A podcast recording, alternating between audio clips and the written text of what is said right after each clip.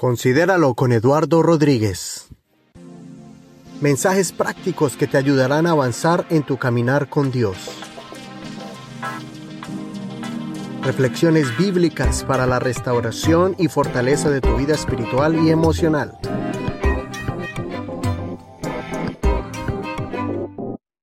Hola, hoy quiero compartirte algo personal. En este año 2018 acabo de cumplir 10 años al lado de mi princesa, la mujer de mis sueños, mi muñequita, mi cosita linda. Pero también me ha dado una niña de 7 años y un niño de 4. Entonces en este trayecto de mi primera década, de haber dado el paso de fe y con muchas emociones, como cada uno de ustedes, con muchas expectativas, con muchos proyectos, mucho positivismo, pero en el caminar nos vamos dando cuenta de que hay montañas y hay valles, que hay alegrías, pero que hay tristezas, hay decepciones y hay firmeza, hay mucho amor y hay momentos de tensión, hay momentos de celebración y hay momentos donde hay que llorar. Lo, lo importante es haber aprendido muchas lecciones que lo que ha hecho es fortalecer la relación, te hace madurar, te hace crecer y mirar muchas cosas que son la realidad de lo que es estar casado. Es algo muy hermoso, muy lindo, pero como toda empresa y como todo proyecto, tiene sus altibajos, sus pros, sus contras, sus retos en el camino, pero que a la final lo que hace es fortalecer. Algunos los quiebra, algunos los deja tirado en el piso, pero aquellos que deciden aprender y crecer y mirar la lección en cada uno de los fracasos o en cada uno de los inconvenientes, de los malos entendidos, lo que hace es unificar y fusionar más esas dos personas, hombre y mujer, que han decidido decir, acepto, I do, que han decidido amarse hasta el final en medio de toda circunstancia. Que en el momento uno lo dice, pero no sabe realmente el significado de las palabras cuando lo empieza a vivir. Y tarde o temprano va a llegar la riqueza y también la pobreza, la salud y la enfermedad. Y todas esas cosas que uno dice al principio, pero que se ponen a prueba en el caminar. Yo me puse a pensar cómo llegué a la conclusión de esta enseñanza y de estos puntos que les quiero regalar. Me puse a pensar, ¿qué le diría yo a una pareja que se va a casar o que recién está casado o que tal vez es como yo, que lleva ya 10 años y yo decía, bueno, hay varias enseñanzas para cada una de estas etapas de la persona, pero hablando algo en general que lo podemos aplicar todos, es eh, estos seis puntos que me vinieron a la mente. Hay muchas cosas que hablar y muchas cosas que aconsejar, pero estas primeras son como en general eh, y basadas en varias cosas. Uno, mi propia experiencia personal que yo he aprendido. Como dice, uno es lo que no aprende en la teoría lo aprende en la práctica. Em, lo otro es cosas que he visto, cosas que en general en el ministerio uno va aprendiendo y conociendo parejas, aconsejando y bueno, también de situaciones adversas, difíciles que uno dice, bueno, e, ejemplos que a no seguir y ejemplos a seguir. De todo se aprende. Bueno, así que aquí te van las seis puntitos que se me vinieron a la cabeza los primeros consejos para parejas, consejitos para parejas. Punto número uno. Tu pareja no es la fuente de la felicidad. Esto es lo primero que tenemos que entender, porque entramos, los que, los que apenas están entrando dicen, wow, conocí a la persona, ya me voy a casar, esta persona es la perfecta, que va a llenar mi vida, que me va a hacer ver pajaritos en el cielo, me va a hacer una casa en el aire y todas estas cosas que uno piensa que pasan de la realidad a la fantasía. El problema de esto, de pensar que esa persona la que me va a hacer feliz, es que llegas con una expectativa de recibir, pero no vas con la expectativa de dar. Entonces esa expectativa se rompe. ¿Por qué? Porque tú no puedes poner tu felicidad en una persona o en un objeto o en algo. En este caso, en la pareja con la que te vas a casar o la que estás casado. Eso después lleva a desilusiones por los errores, por las fallas, etcétera. Que eso lo vamos a hablar más adelantito. Entonces, es como dos vasos que están vacíos. quieren ser llenos de esa agua de la felicidad, pero ninguno tiene nada que dar porque entraron al matrimonio vacíos. Pero cuando tú tienes un poco de agua, entonces puedes echarle a ese vaso que se está quedando sin agua. Y el que tiene ya un poquito de, agua le echa al otro. Y sucesivamente se va nivelando y balanceando a través de los sucesos de la vida. Otro ejemplo es como, por ejemplo, se casan y cada uno se sienta en una carreta. Hay una carreta que está en un camino que, hay que tiene que llegar a una meta. Pero las dos personas se sientan en la carreta pensando de que la pareja lo va a empujar y lo va a llevar hacia el lugar de la felicidad. Pero resulta que los dos están sentados y la carreta no avanza. ¿Cuál es el problema con esto? Que esa expectativa no los lleva a ningún lado. Pero si los dos ponen la mano cada uno a un lado de la carreta y dice, bueno, yo estoy dispuesto a empujar. Y la persona dice, yo también. Y los dos avanzan en la carreta. En el camino uno se cansa, pero se puede subir a la carreta sabiendo de que la pareja está dispuesta a empujarlo en un momento de cansancio. Cuando esa persona descansa, se baja y le dice, súbete tú, yo te empujo. Te veo cansado. Y así sucesivamente, y los dos después se bajan y empujan. Ahí es donde ya los niños entran a la carreta y los dos pueden empujar. Pero cuando vienen los niños y los dos están esperando a empujar, entonces ninguno avanza y vienen los conflictos. Y la bendición de un bebé o de un niño se convierte en una carga más. Entonces, ese es el problema de pensar que mi pareja con la que me voy a casar o con la que estoy casado me va a llenar mi todo. Recuerda lo que dijo en, Hechos 20, en el capítulo 33, dice, hay más bendición en dar que recibir. Entonces Jesús lo dijo, no solamente dar monetariamente, sino dar en todo tu tiempo, tu amor, tus fuerzas, tu dedicación.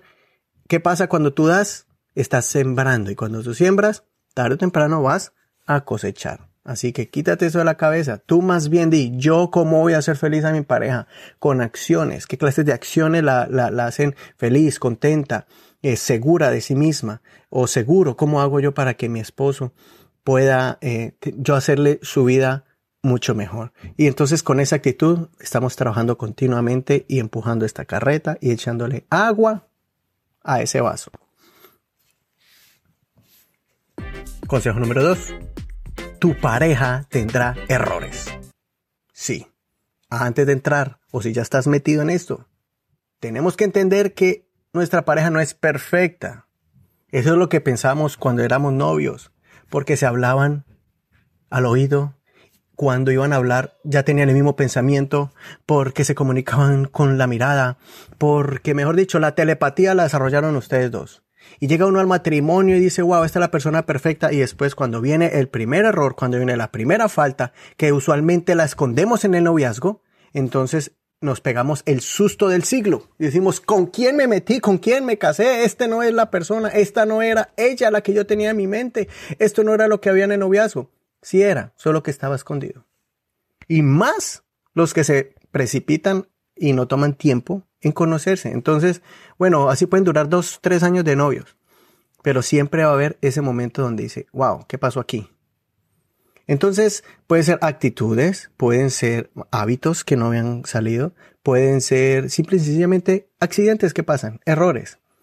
El carácter fuerte, el carácter débil, y entonces muchas cosas que podemos mirar como debilidad o como error. Por eso, cuando tú vas ya y estás en el matrimonio y sabes que tu pareja tiene errores, ¿qué haces? Vas con la actitud de cómo yo voy a mejorar mi relación, cómo voy a impactar a mi pareja para que ella sea una mejor persona, o cómo voy a dejar yo voy a permitir que mi pareja pueda influenciar en mi vida de manera positiva para yo pues cambiar, para mejorar.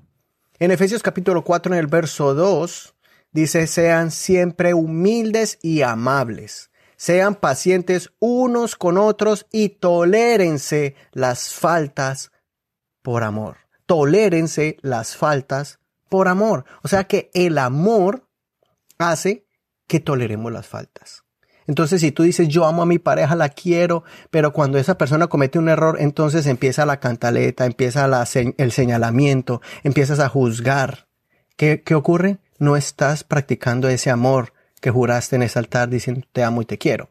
A veces en los momentos de alegría o cuando esa persona aporta algo para mí y me da Entonces yo digo, wow, gracias, te amo, te quiero, qué lindo. Pero el día que comete el error, nos olvidamos de eso y empezamos a recriminar. Tengamos cuidado la manera en que reaccionemos ante los errores de la pareja. Consejo número 3. Mantenga los ojos medio cerrados. Esta frase se la copié al doctor James Dobson, psicólogo reconocido por no sé cuántos años, como medio siglo, sirviendo a las familias, autor cristiano, escritor, em, escritor de libros exclusivamente a la familia. Él es el fundador de Enfoque a la Familia y ahora tiene su ministerio que se llama Family Talk. Este hombre escribió en un libro llamado Amor para toda la vida y en uno de sus capítulos es este el consejo que da. Dice, cuando usted sea, cuando estén en noviazgo, abra bien los ojos. Evalúe todas las áreas de esa persona, los caracteres, lo bueno, lo malo y lo feo. Pero cuando usted decida casarse con esa persona, tiene que ahora mantener los ojos medio cerrados. ¿Qué significa eso? Que es, por ejemplo, cuando eh, la persona tiene defectos, errores, bla, bla, bla. Todo lo que ya hablamos. ¿Qué va a pasar? Cuando tú tienes una actitud de que, mm, no voy a alertarme y voy a caerle encima, sino que tengo que estar pasivo, tengo que entender de que ya me casé con esta persona y ese efecto lo que me va a ayudar es a cómo mejorar la relación, mas sin embargo no entrar en un estado de pánico y de decepción por la persona, por el área fea que estoy mirando de, mi pareja. Por eso en Efes, eh, por eso en capítulo 3 del verso 12 al 14, dice el apóstol Pablo, por lo tanto, como escogidos de Dios, santos y amados, revístanse, y esta es la palabra clave aquí, revístanse de afecto entrañable, un, un afecto así amoroso, íntimo, afecto entrañable y de bondad, humildad, amabilidad y paciencia. Verso 13. De modo que se toleren, otro verso clave, de modo que se toleren unos a otros y se perdonen si alguno tiene queja contra otro. Así como el Señor los perdonó, perdonen también ustedes. Verso 14. Por encima de todo, vístanse de amor, que es el vínculo perfecto. Tres palabras claves. Revestirse, vestirse de amor, de bondad, de humildad, de paciencia. Y yo tengo que perdonar, así como Cristo me ha perdonado a mí. Se imagina que usted entregue su vida a Dios y que venga a orar a la presencia de Dios y el Señor diga, ¿qué quieres, hijo mío, ex adúltero, ex fornicario, ex ladrón, ex engañador? ¿Te imaginas que Dios te recordara todo lo que tú eras en el pasado? Eh, mentiroso, o hijo mío, eh, espero que ores hoy a mí, pero no me eches mentiras como hace dos años tú vivías antes. No, el Señor no, el Señor nos ha perdonado y no nos refrega al pasado. Entonces eso es lo que tenemos que hacer nosotros. Especialmente cuando hay un conflicto entre parejas, eh, pensamos de que recriminándole a la pareja, y a veces es lo que decimos a nuestros amigos, contamos en lo negativo, lo malo, cómo es ella, cómo es él, pero a veces no, no mira, mostramos las partes positivas y las virtudes de él o de ella. Entonces tenemos que tener cuidado de cómo hablamos de nuestra pareja y cómo los estamos mirando. Acuérdese, Mantenga los ojos medio cerrados. No haga las cosas de película. No exagere y no inflame las cosas. Mire, es tan fácil. Esto, esto lo hacen todos los terapistas cristianos de pareja, los consejeros de pareja. Primero le dicen a las personas cuando tienen problemas. Dice, lísteme 10 cosas negativas que usted ve en su pareja. Y créame que esa lista la llenan en dos o tres minutos. Y esa hoja queda lista. Pero cuando les dicen, Escríbame 10 cualidades y cosas buenas de su pareja. Ahí es donde nos cuesta. Haga el experimento. Piense en las cosas negativas, escríbalas de su pareja y después haga la, la lista de las positivas. Y vas a ver que a veces nos cuesta escribirla. ¿Por qué? Porque lo que más vemos es lo malo. Y a veces sea porque no lo vemos o sea porque simple y sencillamente el orgullo no nos deja aceptar que la pareja tiene cosas mucho, mucho más cosas buenas que aportan a la relación. Punto número 4. Ten mala memoria. Sí, no estoy diciendo, no me haga confundir. Yo no estoy diciendo que tenga mala memoria y que se le olvide pagar la tarjeta de crédito, se le olvide recoger los niños a la escuela, se le olvide echar gasolina. No, no estoy hablando de esa clase de memoria, sino de aquellas cosas que tu pareja, todos esos errores y las faltas que ha cometido o que cometió en el pasado, está en ti el tomar la actitud de recordarle cada año el error o la falta o está en ti el pasar la página y más bien recordar las cosas buenas, las cosas que, sean memorias de las que sean esas memorias que usted dice, esta, esto que hizo mi pareja me llenó. Esa palabra me cambió mi vida, me afirmó en el momento más difícil. Ese hombro cuando me lo puso para yo poder llorar en él. Esos momentos son los que hay que estar reviviendo constantemente. Pero no, a veces parece que tenemos ya hasta aniversario. ¿Te acuerdas la vez que no me recogiste? ¿Te acuerdas la vez que me prometiste esto y no me lo diste? Entonces es bueno más bien recordar las cosas buenas. ¿Quién es el mejor ejemplo? El Señor. En Hebreos capítulo 8, verso 12 dice, Seré misericordioso con sus injusticias y nunca más me acordaré de sus pecados ni de sus iniquidades. Y yo estaba analizando esto y escuchaba a alguien que decía, es un error decir que Dios se olvida de las cosas. Dios no se olvida. Pero lo que Dios hace es, Él toma la decisión de no acordarse de mis pecados. Él toma la decisión de decir, no lo recuerdo más. Y haga el experimento, póngase a pensar.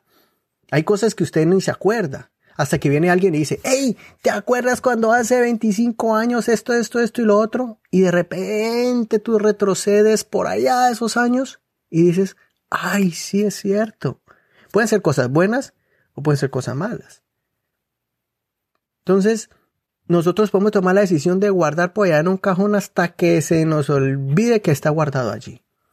Para que eso no te afecte más. Y a lo último, ¿sabes qué? Se desvanece ese sentimiento, se desvanece ese pensamiento. Especialmente si es algo negativo. Pero traigamos a la memoria esos sucesos y eventos que impactaron positivamente nuestras vidas. Para así, y cuando te acuerdes de algo bueno, acércate a la pareja y dile, ¿te acuerdas esa vez cuando tú me escuchaste y nadie me comprendía? Muchísimas gracias. Eso me cambió la vida y por eso te amo hoy más y más. Consejo número 5. Palabras de afirmación y de ánimo y no de destrucción. Regale, hable y declare continuamente palabras que transformen, que edifiquen y que levanten palabras que alaben, que admiren y que reconozcan no solo las acciones grandes, sino también las cosas pequeñas, las pequeñas acciones, agradezcámosla. El hecho de que la persona haya sacado la basura por, perdón, 567 días que llevan de casados, no significa que no seamos agradecidos. Gracias, papi, eh, por haberse sacado la basura. Gracias, mi amor. Eh, gracias, mi amor, por haberme hecho esta comida. Eh, es algo que no debemos de cansarnos de ser agradecidos y hacerlo de corazón. Gracias por traer el cheque a la casa, gracias porque llegas cansado y, te admiro por eso, por ser responsable. Mira, esas cosas llenan, son esas gotas de agua que, que son como cuando uno está en el desierto y te dan un poquito de agua, uno valora cada gota que baja por la boca, por la garganta y por la, por el esófago y refresca todo tu cuerpo. Así son las palabras. Uno parece que no se da cuenta, pero la monotonía va secando. Pero las palabras van, van, eh, vamos a poner otro ejemplo. Es como ese aceite que va lubricando esa, esa parte metálica que está funcionando y funcionando y funcionando y funcionando y nunca para. Pero solo es que pongas un poco de aceite o W40, ese líquido que es especial para las partes metálicas, la lubrica y entonces se le quita ese chillido, se le quita ese ruido y antes funciona mucho mejor. Ese es el poder que hay en las palabras. Me dolió mucho escuchar una pareja cuando un día le dijo, cuando ah, tenían problemas maritales y habían pasado más de 10 años que esta pareja tenía casado, más de 10 años. Cuando le dice, cuando el esposo le dice, mire, yo he hecho esto y lo otro, yo soy un buen hombre, y yo hago esto, eh, y yo me porto bien, y yo traigo esto, y yo esto, ¿por qué tú eres así? ¿Por qué me fallaste? Cuando la mujer le dice, mira, hace más de 10 años que tú no me dices, te amo. Y para mí eso fue impactante, porque yo pensé que en el momento el hombre iba a refutar y decir, deja de ser exagerada, ¿qué te pasa? Estás loca, mujer. No, él se quedó callado y aceptó que sí, que era una persona que era muy buena en otras áreas, pero en cuanto a las palabras, cero, cero, cero en 10 años, más de 10 años. Entonces, esto es, esto es vital, es muy importante para la relación. Ya dejemos de estar aplastando con palabras, dejemos de estar criticando con sarcasmo, dejemos de quejarnos y después decimos, mire, no hay ningún resultado. Yo tan bueno que soy y mire mi pareja como me paga de mal. De pronto es que nos falta poder elevar a esa persona. Hay muchas inseguridades. Llegamos al matrimonio con inseguridades, con heridas del pasado, desde la niñez. Tal vez alguien nos dañó, tal vez los padres eh, eran violentos verbalmente hablando. Eso se llama abuso verbal, abuso emocional. Y a veces llegamos al hogar y, y en el matrimonio con esa expectativa. Y lo único que hacemos es como que repetir lo mismo. Es más, repetir el ciclo de abuso, porque lo hacemos con, con indiferencia. Pero una palabra amable cambia las cosas. Mire, debemos de señalar lo feo, sino busquemos la solución y aportemos, animemos a, mi, a la pareja y más bien traigamos sugerencias en vez de rebajar y menospreciar. Y vuelvo y repito, observemos esas cosas pequeñas y hagamos comentarios de admiración o de agradecimiento y vas a ver cómo esa descarga de energía va a transformar a esa persona y va a, quedar, va a ser más cariñosa, va a, va a apreciarte más a ti y eso va a añadir mucho valor a la relación de pareja, fortaleciéndola. Mire, Proverbios capítulo 12, verso 25 dice así, la angustia abate el corazón del hombre, pero una palabra amable lo alegra. Entonces mira el efecto cuando viene la angustia, el estrés, la tristeza, la preocupación. Eso produce angustia. Una mala noticia produce angustia, produce inseguridad. Pero ¿qué pasa? Una palabra amable alegra el corazón. Entonces hagamos eso, seamos ese instrumento que Dios nos ha dado del poder que hay en la palabra para levantar en vez de destruir. Y por último, punto número 6. Tú no eres dueño de la persona. Sí, hay esa noción especialmente en, el, en la cultura hispana de que el hombre es el que manda porque yo soy la cabeza y es que usted hace lo que yo diga y como se me dé la gana. O la mujer, esa mujer latina echada para adelante, que tiene fuerzas, que, que, que como que a veces dice yo soy aquí la que mando. Y empieza esa lucha, esa lucha por la posición, esa lo que le llaman la guerra de los sexos, ¿no? A ver quién es el que manda aquí, o quién es el mandilón, o quién es la que lleva los pantalones. No, ninguno es dueño absoluto de la persona. Recuerda que cuando ustedes se pararon en ese altar y dijeron I do, es para amarse, no es que se están vendiendo. Es voluntario el dedicarme a mi pareja, pero no es la razón de sentirme esclavo. Si tú te sientes así, sin personalidad, sin voz, sin voto, entonces porque ahí hay algo, hay un problema allí de posición. Mire, es cierto que cada uno tiene su posición, es orden divino, ¿sí? El hombre hace su labor de protector, de proveedor, de, de la cabeza, de líder, y la mujer tiene esa parte tan importante de esa ayuda que es idónea, que organiza las ideas, que tiene esa prudencia, que hace mucho las cosas mejor. Por eso Dios le puso al, al hombre la mujer, porque los dos se unen y es un complemento que se multiplica por dos. Por eso a veces pienso yo, yo, yo personalmente no pienso que, antes yo pensaba que era mi media naranja, mi otra mitad. no más, más bien no mi otra mitad, más bien mi otro yo, como dijo Adán. O sea, yo soy una persona completa y esta persona que también es completa, que tiene mente, pensamientos, sentimientos, ideas, que también puede pensar, que puede crear, que, que tiene esa chispa. Entonces los dos nos vamos a unir. Y esa unión pues va a tomar tiempo para charlar, para entenderse, para llegar a acuerdos, para entonces aflojar aquí y apretar acá. Y entonces cuando se unen, así como los dos cuerpos se unen, también se tiene que unir la mente y los corazones, y para ir hacia un solo lugar. Entonces ahí es donde viene el conflicto. Los cuerpos se unen en, la luna de miel. Pero, ¿qué pasa después? Empieza lo más tremendo, empezar a unir mentes, pensamientos, sentimientos, ideas, convicciones, principios.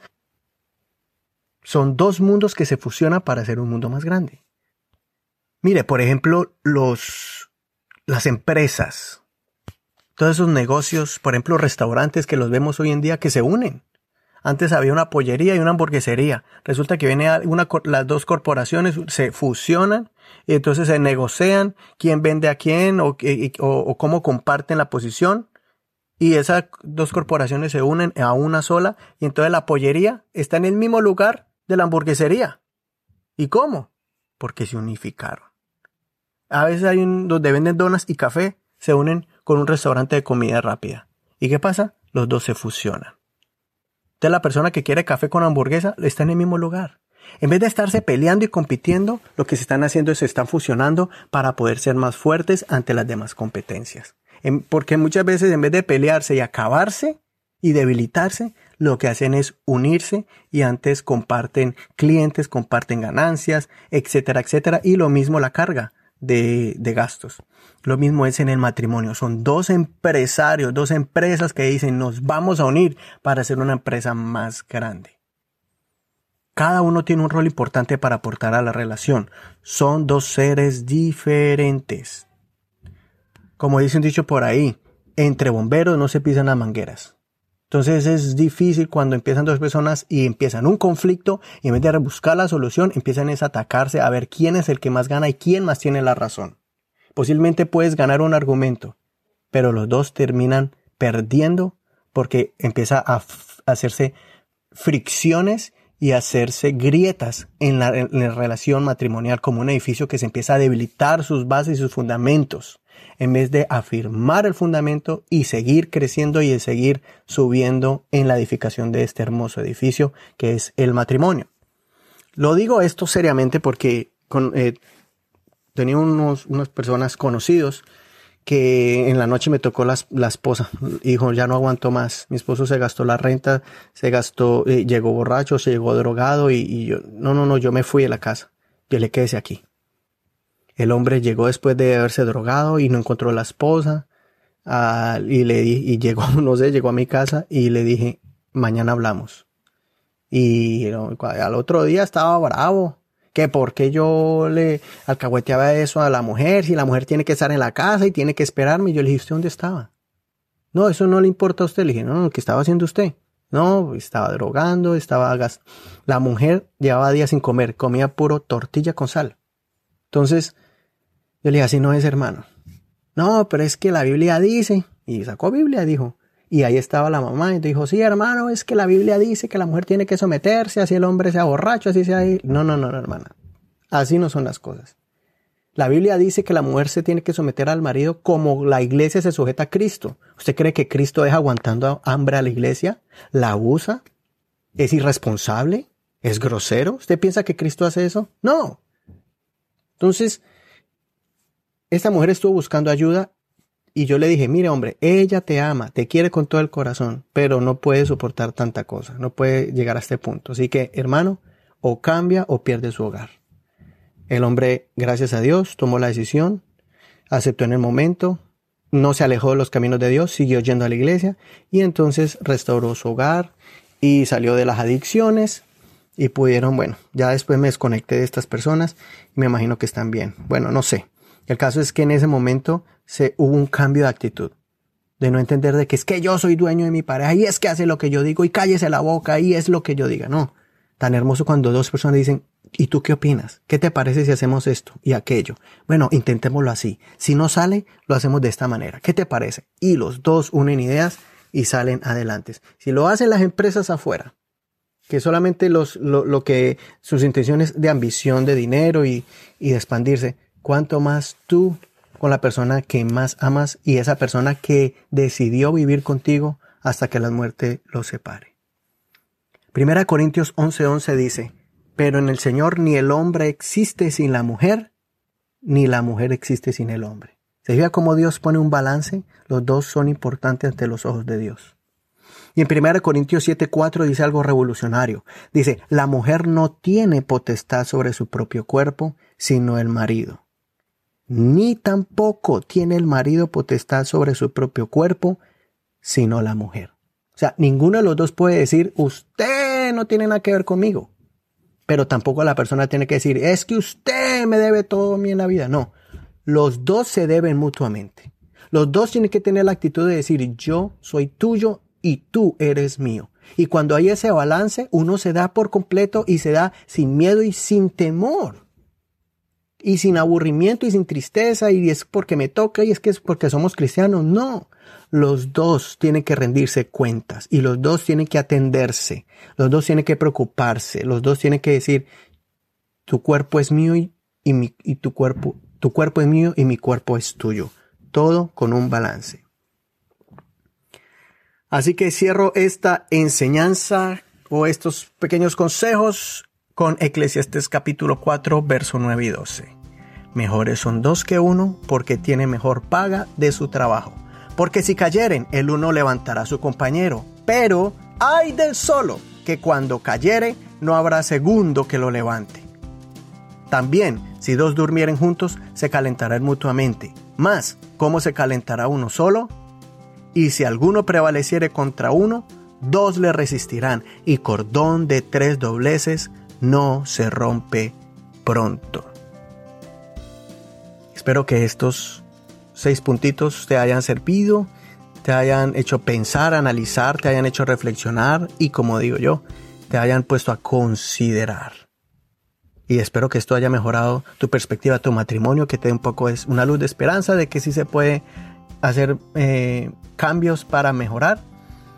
No importa si, si vas a entrar en el matrimonio, no importa si te acabas de entrar, no importa si tienes 10, 15 o 20 años, todavía hay tiempo para mejorar la relación, porque cuando tú haces cambios, todavía puedes vivir los mejores momentos de tu vida. Pero mientras más rápido lo hagas, mucho mejor.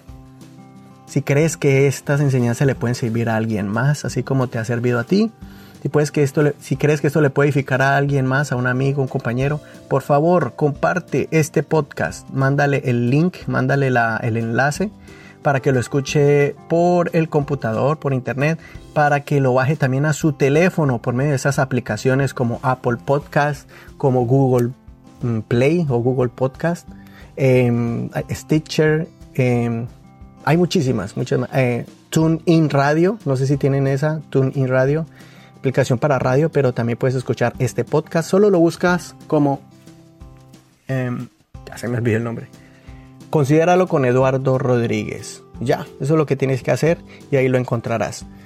Bueno, si quieres saber también, quieres leer las notas de este, de este, de esta enseñanza, quieres ver los versos bíblicos y las versiones de la Biblia que he usado, también ve a las notas que puedes encontrar en este programa, en este lugar, allí en el botón de información.